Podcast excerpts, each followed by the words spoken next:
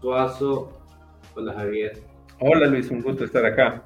Bueno, eh, un gusto tenerte hoy aquí y eh, el día de hoy quiero que hablemos sobre eh, algunos principios básicos del el mercadeo, porque yo siento que hoy en día hay muchas personas que están emprendiendo y que necesitan tomar en, en cuenta sus negocios y que hay mucha gente que está hablando de mercadeo, pero hay como algunos aspectos esenciales del mercadeo que, que han estado ahí siempre y que tal vez em, se pasan por alto muchas veces. Entonces pasa que las personas dicen yo estoy invirtiendo, yo estoy haciendo esfuerzos y no están viendo resultados. Entonces, ¿cuál cree que sería como lo primero que la gente tiene que recordar cuando va a empezar un emprendimiento o, dice eh, voy a empezar a hacer una campaña de mercadeo? Bueno, lo primero debería ser uh, diferenciar tres uh, conceptos muy distintos, pero que se suelen confundir como uno solo. El primero es que mercadeo no es ventas. La gente está esperando que al contratar un gerente de mercadeo o iniciar una estrategia de mercadeo, inmediatamente las ventas suben, cuando en realidad el objetivo, y esto puede ser chocante para algunos, pero el objetivo principal del mercadeo no son las ventas, son dos áreas completamente aparte que tienen su dinámica y tienen su funcionamiento muy distinto. Entonces, el primer concepto a diferenciar es que mercadeo no es ventas y el segundo básico para, para ir eh, entrando en contexto es que mercadeo tampoco es publicidad.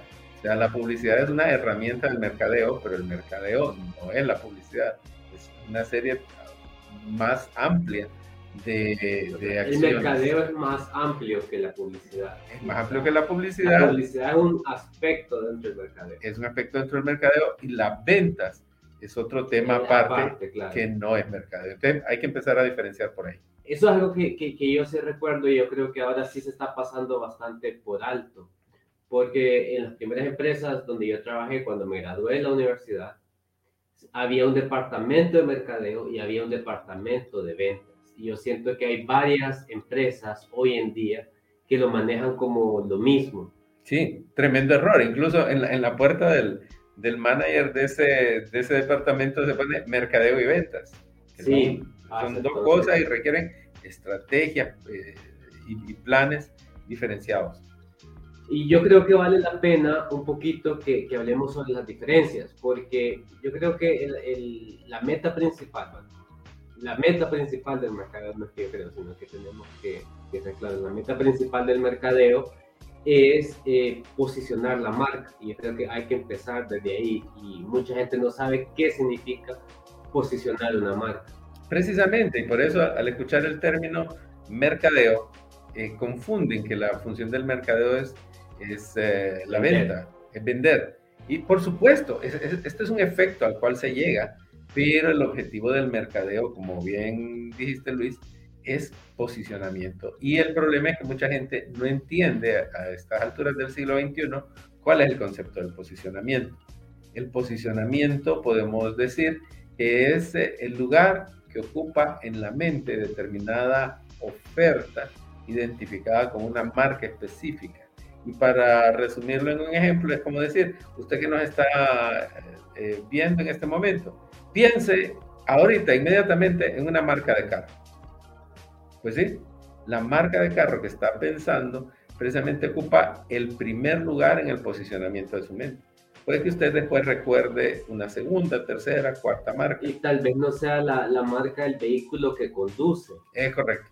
Pero eh, uno recuerda de primero la que está mejor posicionada. Entonces yo creo que ahorita ya vamos poniendo claro cuál es el concepto del posicionamiento de marca. Yo creo que otro error que cometen las empresas ahora es que comienzan a querer hacer mercadeo sin haber construido su marca primero. Precisamente, es como ponerse primero los zapatos y después los calcetines. Por eso es importante entender el funcionamiento del mercadeo, sus objetivos y en este caso la importancia del posicionamiento. Una persona eh, puede tomar sus decisiones por varias razones. Comúnmente eh, eh, las toma por un sentimiento que lo lleva a hacer una compra de impulso pero hay compras eh, de mayor valor, como el vehículo, como la, casa, como un seguro de vida, que requieren un mayor pensamiento. En ese sentido, entonces, eh, ya no solo está el posicionamiento de la marca, sino otros elementos que suma el mercadeo. Entre lo podríamos resumir, hay un término que se utiliza en publicidad que es el reason why, la razón por qué. Claro. Y ese ya va el análisis que también el mercadólogo va vendiendo dentro de su estrategia. Ahora, dice Jürgen Klarich, porque, bueno, sabemos que nuestra mente tiene tres niveles. El nivel consciente, el nivel subconsciente y el nivel inconsciente. Correcto. Entonces dice Jürgen Klarich o sea, eh, nosotros estamos en el nivel consciente. El nivel consciente es lo que nosotros sabemos que es lo que estamos pensando. Pero hay un montón de cosas que es, que es la mayoría de lo que hacemos, que no lo estamos pensando, que es lo que controla el nivel inconsciente y el nivel subconsciente. Por ejemplo, los instintos de supervivencia. Por ejemplo, no tenemos que estar pensando en que tenemos que respirar. Y si dejamos de respirar tres minutos, nos morimos. Y eso ya es algo que lo, que lo controla nuestro inconsciente. En realidad la mayoría de nuestras decisiones se toman a nivel inconsciente o subconsciente y tienen que ver más eh, elementos emocionales en la toma de decisiones. Es correcto, y hacia allá está dirigida gran parte de lo que es el mercadeo en el siglo XXI. Y, por eso muchos de los eh, insumos de investigación que hoy en día se utilizan viene a través del uso de las neurociencias y que se aplican a lo que hoy en día es conocido como el neuromarketing. Entender esas, esos impulsos básicos del consumidor en, en distintos ambientes.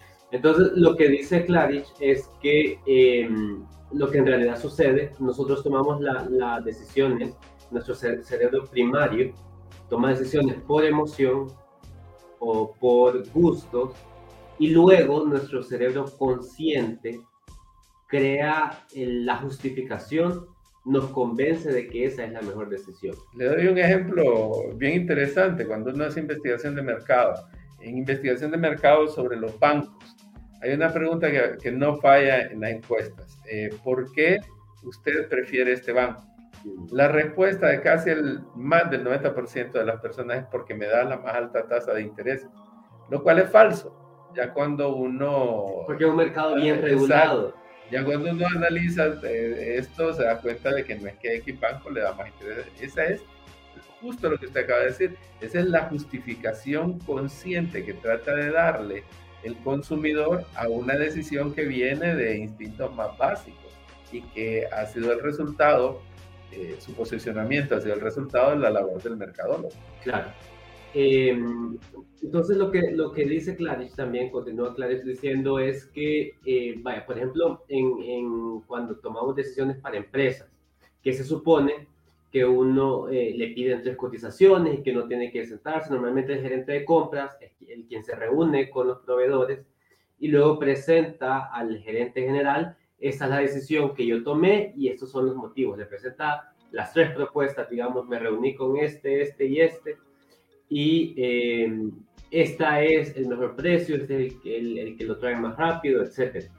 Pero en realidad, el gerente de compras tomó la decisión de comprarle al vendedor que mejor le cayó. Y luego, cuando tiene que justificarse ante el gerente general, se supone que los procesos de las empresas están para evitar esto.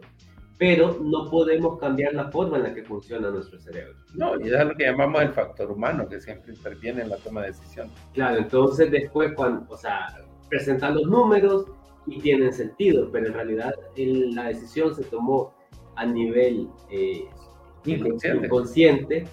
y después creamos una justificación para, para decir por qué esta es eh, la mejor decisión. Así es, y desde ahí ya vamos vislumbrando eh, la función verdadera del mercadeo y cómo debe integrarse en el proceso de X empresa, X marca. Bueno, hablando un poquito de marcas, eh, yo creo que vale la pena mencionar este ejemplo. Eh, si le preguntan a cualquier millennial aquí en Tegucigalpa o San Pedro Sula cuál es su banco preferido, ¿cuál cree que diga? Bueno, es muy probable que se definan por Ficosa quizás o por eh, algún otro banco que tenga esas características más juveniles. Yo, bueno, la, la, mayoría de la gente que conozco, o sea, de mi edad, van a decir back. Ah, back, sí, back, back, back. y si les preguntamos por razones conscientes, lógicas, van a decir porque la plataforma es más fácil de usar, porque todo lo puedo hacer en, desde la banca en línea, no tengo que ir a la agencia, incluso para abrir una cuenta se puede abrir, abrir una, una cuenta de la sucursal electrónica. Eh, tienen ya eh, hasta incluso agencias virtuales en los centros comerciales que eh, uno sale más rápido, pero creo que tiene que ver mucho más cómo han construido la, la marca. Incluso cuando cambiaron el, el, el, logo, que es un león, y ahora no se entiende como un león, creo que parte de la intención era esa. Es que lo es, todo el branding que usted mira de la marca es muy actualizado, muy juvenil. Eh, en sus anuncios utilizan para jóvenes. A pesar de que mantiene una línea muy corporativa también. Sí, pero eh, todo el diseño, las oficinas, los colores, la marca, va hacia esta nueva generación. Y, y se nota algo claro, eh, es el color del banco, que normalmente no es el color que utiliza un banco. Así es, el uso del rojo tiene esa intención, un color más agresivo, más penetrante, más llamativo. Porque normalmente utilizan azul, que, eh, que transmite seguridad, confianza, claro, para que la gente piense, le voy a dar el dinero a esta gente.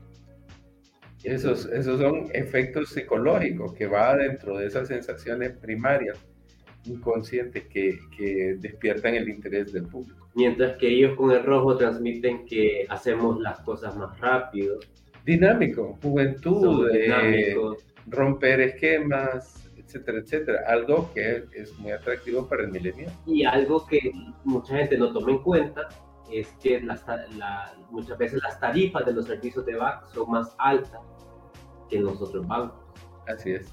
Pero el argumento que se sigue usando es porque me da es más rápido. interés, es más rápido y, tiene más comodidad. Algo que he visto bastante en Twitter, he visto este comentario de varias gente, es cómo puede ser que en pleno 2023 haya emprendimientos que no tengan cuenta el back. Porque al cliente se le hace más fácil pagar a través de... Lo cual significa un posicionamiento eh, exitoso, se puede decir, para el área de mercadeo de y vemos que hay todavía gente de generación X, por ejemplo, que el que tiene mejor posicionado es Banco Atlántico. O Banco de Occidente. O Banco de Occidente. En primer lugar sí Banco Atlántico, pero los dos andan más o menos por ahí, por, por ese rango, y es precisamente para la generación X o para los baby boomers. Ahora, últimamente sí, Banco Atlántico está haciendo un rebranding, hizo un rebranding para parecerse más a BAC. Sí, así es. Sin embargo, eh, hay todavía temas de la operatividad, del mismo público que uno encuentra en las agencias, que todavía lo sitúa más allá. Ah, y creo que un poco tiene que ver también el tamaño, a la gente como que... Claro, eh, porque es más burocrático los procesos, pero siendo honestos, creo que la plataforma ha ha hecho avances y ahora sí es. Formalmente ha evolucionado. Tendría que haber una investigación de mercado para ver qué tanto ha penetrado en el mercado percepción. milenial, la percepción en el mercado milenial y el mercado todavía más joven del milenial que ya está tomando posiciones. Los Zetas. Los Zetas. Em, bueno, y entonces, eh, para, para, continuar con, con, lo que estábamos hablando antes, eh, muy importante primero es construir una marca. Sí. Entonces, Ah, y hay gente que cree que construir una marca es solo hacer un, un logo, elegir unos colores. Bueno, y le voy a decir una cosa, Luis, te voy a decir algo. También, solo el hecho del logo, creen que es algo fácil, que se hace en un ratito. Y cuando miran la cuenta del valor del logo, dicen, tanto, pero esto, esto lo podía haber hecho yo. Eh, y no es así. La marca, como bien dices, toma mucho tiempo su arquitectura. Pero dentro de los elementos que constituyen la marca, solo el diseño del logotipo es algo al que le debe dedicar una buena cantidad de tiempo y una buena cantidad de investigación, porque viene siendo una de las caras frontales de la marca. una de las primeras contactos con el público. Bueno, hablando de, de términos que la gente confunde, que creen como que creen que mercadeo es igual a ventas, gente que cree que diseño gráfico es lo mismo que mercadeo. Sí. no es lo mismo tampoco. tampoco.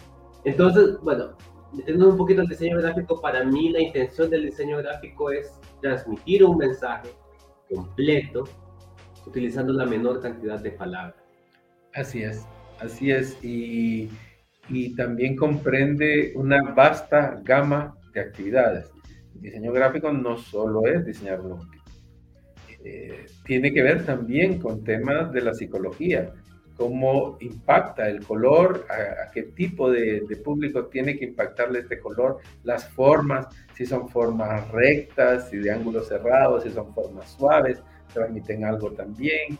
Y luego está todo lo que es el branding, o sea, cómo, cómo hacer que, eh, que estén bien integrados todos los elementos de la marca en todas las piezas que se hacen. El color de las sillas de la agencia, el color de las marquesinas, eh, la disposición, los muebles, el uniforme, los carros de la compañía, el, packaging, o sea, el, empaquetado. Todos los elementos tienen que transmitir un solo mensaje y tienen un solo objetivo, el posicionamiento de la marca. Entonces, es muy complejo. No solo es diseñar un logo y, no es el marketing en sí, es un elemento. Es un elemento y tal vez hay gente que dice, uy, qué caro me cobran, pero no consideran que hay todas estas ramas. Hay un estudio, un análisis. Hay, hay empresas que tiran de un solo un, logo y no tienen ni siquiera un manual del logo. Entonces luego vemos problemas de mala aplicación del logo que terminan incidiendo en el posicionamiento de la marca.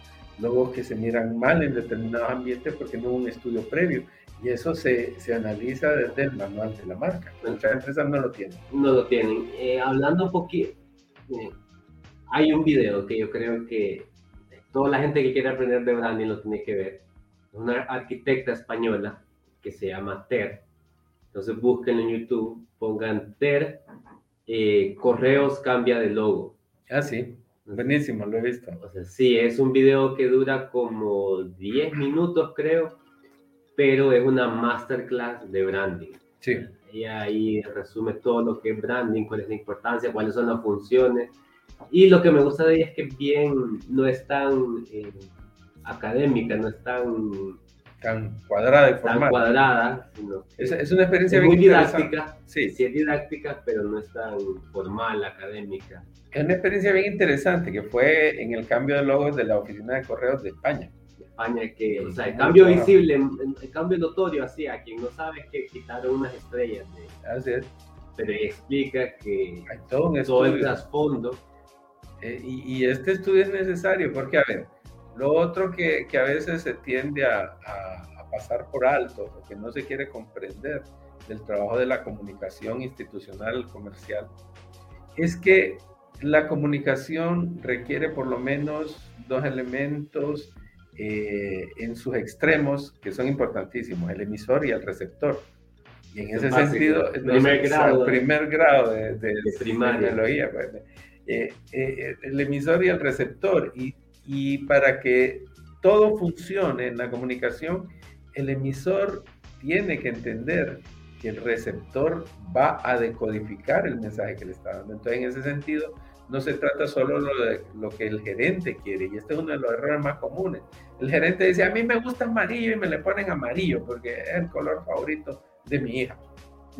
y, y, no es eso, es qué va a percibir su público. Entonces, eh, tanto el gerente de una empresa, el dueño, como el mercadólogo, como el publicista, tienen que ponerse en los zapatos de esa persona y eso significa mucha investigación para entender cómo piensa que, va, cómo va a reaccionar el público ante determinado elemento de comunicación. Y por eso ese logo tiene el valor que tiene, porque para llegar a las conclusiones que llegaron, tuvieron que meterse en la cabeza del público. Eso requiere mucha investigación. Otro tema que hay que considerar es el viaje del comprador. Este es un concepto que no todas las personas están en la misma etapa o tienen la suficiente información para tomar una decisión de compra. Entonces, el viaje comprador en, en la primera parte tiene tres etapas. Una etapa de conciencia, la etapa de consideración y la etapa de decisión, que algunos llaman etapa de acción. Entonces, eh, la etapa de conciencia es cuando la persona que va a comprar se da cuenta de que tiene una necesidad. Un ejemplo sencillo, yo estoy en mi oficina, estoy en el trabajo y digo, tengo hambre, tengo un problema, tengo algo que solucionar. Entonces, una vez de que es consciente del problema, pues se mueve a la siguiente etapa, que es la de consideración, que es buscar opciones y evaluarlas para ver cuál se va a decidir. Entonces, actualmente yo puedo agarrar mi teléfono y, y entrar a una de estas aplicaciones de los que hacen envíos y ahí tengo opciones para comparar. Ahí ya estoy en la etapa de consideración. O me muevo a una plaza comercial donde hay varios puestos de comida y entonces el, tengo opciones para elegir. Estoy en la etapa de consideración. Y en esta etapa de consideración yo, yo recibo estímulos del color, de las fotografías, de, de los productos, de los olores, eh, de las sensaciones, que eso es eh, a lo que apela bastante Coca-Cola. A mí me gusta hablar bastante de Coca-Cola, porque la gente cree que Coca-Cola vende gaseosa. No, totalmente, pero por eso es que hay que entender el, mercadeo. La gente cree que Coca-Cola vende gaseosas y no, apela más. Coca-Cola Coca le vende una forma de vida, una experiencia. Es lo que proponen. Entonces, bueno, ya con la información la gente pasa a la etapa de decisión. Entonces, eh, ahí es cuando dice, me voy con este y ahí donde compro. Entonces, cuando yo hago publicidad, cuando yo creo contenido, que quiero impactar, que quiero afectar las emociones de la gente, tengo que considerar que no toda la gente está en la misma etapa. Hay gente que tal vez no sabe que tiene una necesidad. Entonces yo tengo que despertarle. Eh, a veces hay productos que no es que sean malos, sino es que la gente no sabe que los necesita. Por ejemplo, los post-its. ¿sí? Los post-its salieron, 3M eh, incluso les cambió el nombre, no recuerdo cuál era el nombre que teníamos originalmente, pero fueron un fracaso. hoy a todo mundo se le hacen útiles, pero cuando los lanzaron, no hicieron la investigación de mercado correcta, los dirigieron hacia un público eh, que no era el correcto y no se vendieron.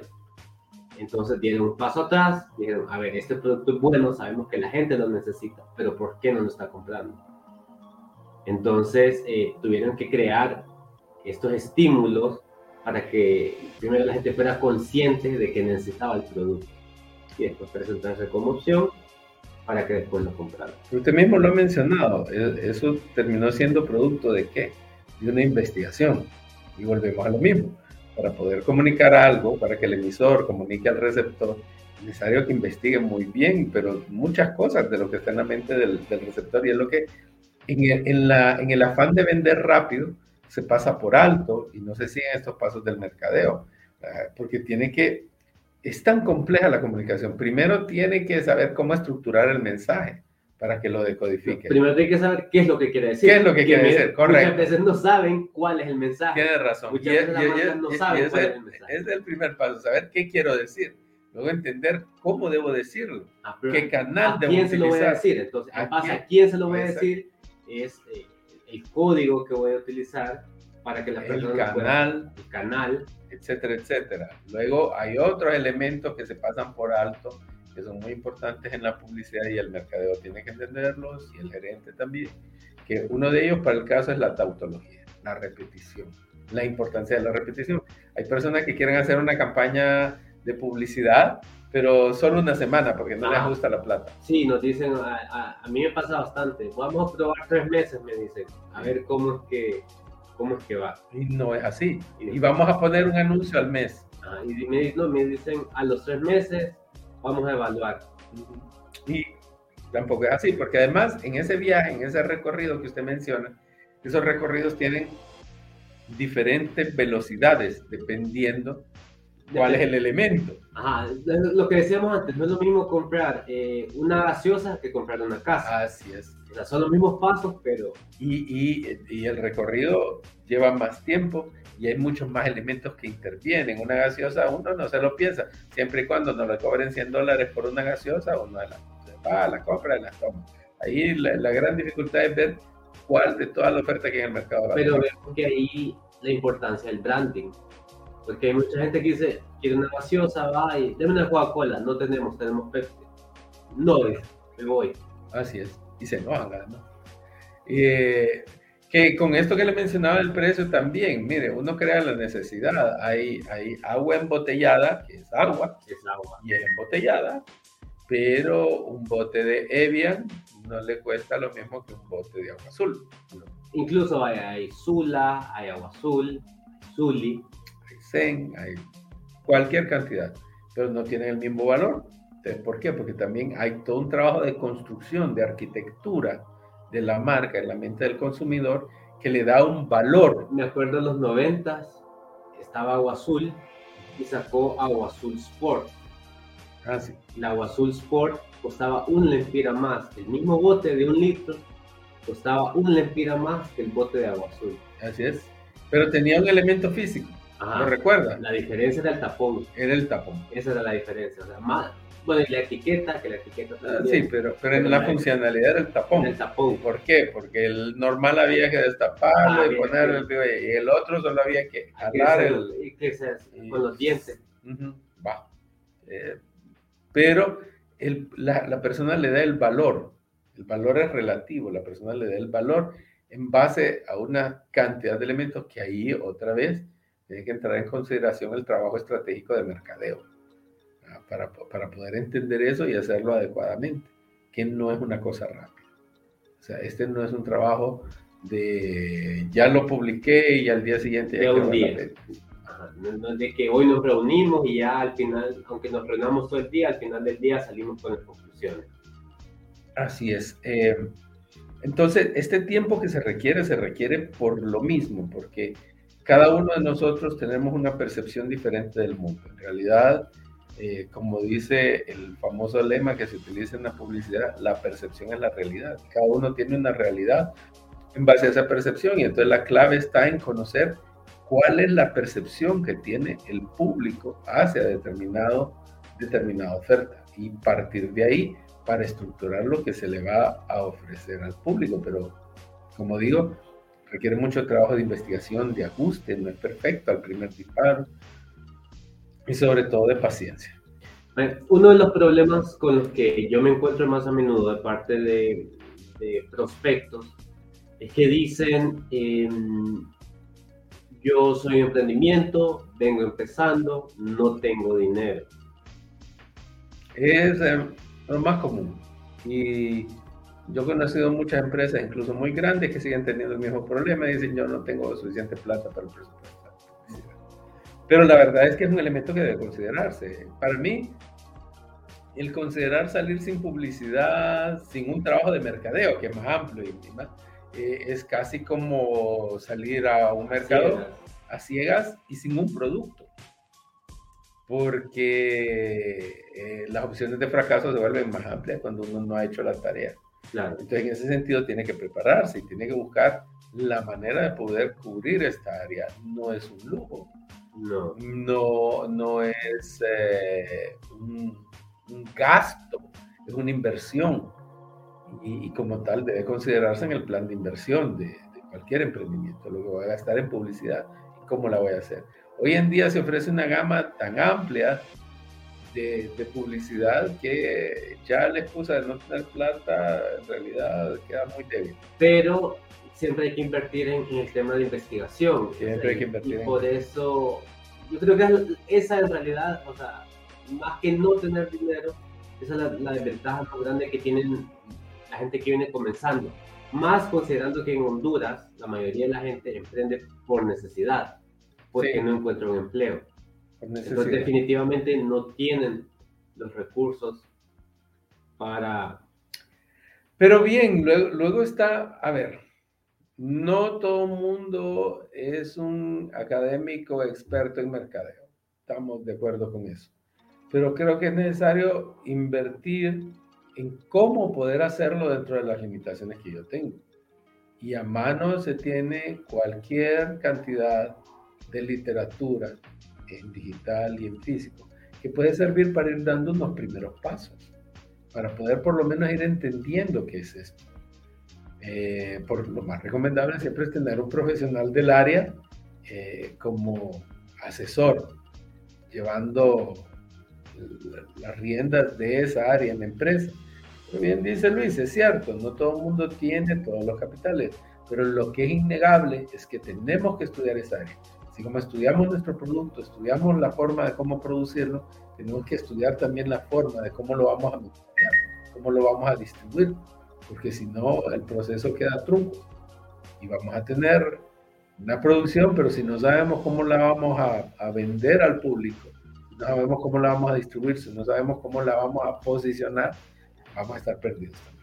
Una de las cosas que yo he visto es que el tema es el, el dinero lo que hace que nos ahorra tiempo. O sea, porque nos ayuda a contratar a más personas, a, a, a personas que ya saben a cómo hacer las cosas y también a pagar herramientas ¿Sí? que nos ahorran tiempo. Así es. Entonces, si no tenemos el dinero, pues vamos a tener que dedicarle tiempo a educarnos, a buscar casos de estudio y a utilizar distintas herramientas que tal vez una herramienta pagada lo hace todo de una vez. A, a mí un, un maestro me enseñó hace mucho tiempo atrás que existe un triángulo que es ineludible, un triángulo, un triángulo uh, que en cada una de sus puntas tiene un elemento, tiene eh, un elemento distinto, o sea, hay tres elementos que lo componen, pero solo se pueden poner en práctica dos elementos Al mismo eso, tiempo. al mismo tiempo, y eso es tiempo, calidad, y eh, el otro era tiempo, calidad y mm, va, un momento de afasia. Pero digamos, si tenemos a un mismo tiempo, eh, si queremos las cosas rápidas, ah, tiempo, calidad y economía. Si queremos las cosas rápidas, No podemos e- economizar. no podemos economizar. Ah, Entonces, si las queremos rápido y con calidad, no vamos a poder economizar, tenemos que pagar más. Si las queremos baratas y las queremos rápido, no vamos a estar aspirando a la calidad más alta. Si las queremos eh, con calidad, las queremos eh, baratas, No, no van a ser rápido. Hay que darle más paciencia. Y funciona. Tiempo, calidad, economía. ¿verdad? Solo podemos tener dos a la vez, no tres. Entonces, hay que tomar en cuenta eso por lo que usted está diciendo. Si no se tienen todos los recursos, hay que esperar un poquito más y ir haciendo las cosas pasito a pasito. Entonces ahí eh, el tema de productividad es aspirar a tener dos. O sea, Así es. Porque tampoco es quedarnos con una. Así es. Sí, aspirar a tener dos siempre. ¿verdad? Pero Si no quedarme Pero- solo con la economía, digamos, no No. solo con la calidad. no, porque también ahí se viene abajo toda la, la estructura. Entonces, Por lo menos la meta es tener dos de tres. O hago las cosas rápido y de gran calidad, o hago las cosas eh, despacio, pero con economía y calidad. Otra cosa, eh, o sea, que, que es lo que, lo que sí se asocia con el mercadeo y el diseño y todo esto es la creatividad. Sí. Vaya, no sé si conoce el caso de Arizona, Ya, ilústrame.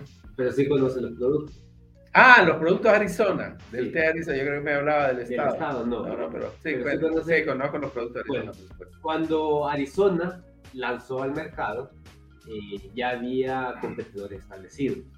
Sea, Lipton, que sigue teniendo la, la mayor participación del mercado. Eh, luego creo que está Nestlé.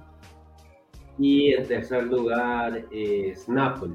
Y después hay otro montón del mismo segmento, que lo que venden ellos es de frío. Entonces, volviendo del triángulo, querían algo de calidad, querían algo, eh, a ver, calidad, rapidez y economía. Los tres. Entonces. Eh, lo que no tenía Arizona era dinero. Entonces tenía que aspirar a algo de calidad y, Y rapidez, y rapidez. ¿Qué fue lo que hicieron ellos? tiempo. El- el el ¿Cuál es el elemento difer- diferenciador de, de Arizona? Al tamaño de su. El tamaño y el diseño. Sí. Entonces, eso se, se valieron de eso, porque como no tenían dinero, le iban a pagar pauta, y creo que en Estados Unidos siguen sin pagar pauta en ningún medio, ni en televisión, ni en radio, ni en medios digitales, eh, ni en vallas, ni nada. Su única publicidad era que la gente llegara al punto de venta y que le llame la atención el envase. Así es, sí.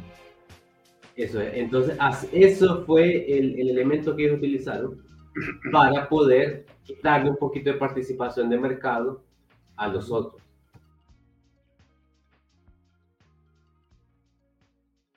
Hubiera tenido el envase, pero el producto no hubiera sido bueno. Igual, eh, hubiera sido un suicidio comercial. O sea, hubiera, sido como llamada de Tusa, ¿no? Que al inicio la gente le llama la atención, va, lo compra, pero, no vuelve a comprar. Hay, un refrán que dice que no hay peor cosa para un buen producto que una buena publicidad. Porque si tiene una buena publicidad, la gente le va a dar el primer intento, lo va a probar. Y si es malo el producto, no va a volver nunca más. A, ver, a mí me contaron que la palabra chasta ah, se utiliza aquí en Honduras viene de una marca. ¿Conoce usted esa historia? me la han contado. Pues. Es terrible, es una historia de mercadeo tremenda. O sea, estaban, estaban bien posicionados los jugos Chasta. Estaban muy bien posicionados. Competían en el mercado, tenían un envase atractivo, el sabor era pasable y era económico. Hasta el día que a alguna genialidad se le ocurrió hacer una promoción de, de un regalo por eh, los tales jugos. Y el regalo era un reloj. El problema de estos relojes digitales, el problema es que eran de muy mala calidad. Y entonces aquí se fueron por la onda de poder entregar un regalo a la mayor cantidad de gente. Por eso buscaron lo más barato. Pero tuvo un efecto rebote tremendo, negativo en la marca, porque eran tan malos que se volvió común la frase, ese reloj es un reloj Chasta. Y ahora la gente no conoce la marca, sino que Chasta es adjetivo de mal. Sí, es un neologismo que terminó convirtiéndose en malo. Y, eso mata la marca. Sí, o sea, ya para mi generación creo que ya no existían, pero, pero nosotros para referirnos a algo malo decíamos es Chasta. Es Chasta, correcto. Entonces ahí viene el resultado de una buena publicidad para un mal producto y el rebote que tiene contra la marca. Claro, bueno, entonces eh, creo que ya este es como un inicio para alguien que viene comenzando a emprender, que, cuáles son los puntos que tiene que tener en, en consideración el momento de que yo voy a comenzar mi emprendimiento o eh, ver por qué mis esfuerzos en mercado de publicidad no están dando los resultados que yo espero. Así es. Eh, podríamos resumir que básicamente es por qué es importante el mercadeo y, qué puedo hacer para arrancar con mercadeo y luego diferenciar. Entender que el mercadeo sí es necesario, pero el mercadeo no es publicidad, el mercadeo no es ventas. Es algo totalmente aparte. Bueno, Javier, muchas gracias por acompañarnos desde el día de hoy. Y bueno, eh, como siempre, nos veremos la próxima semana. Un placer, Luis. Mucho gusto.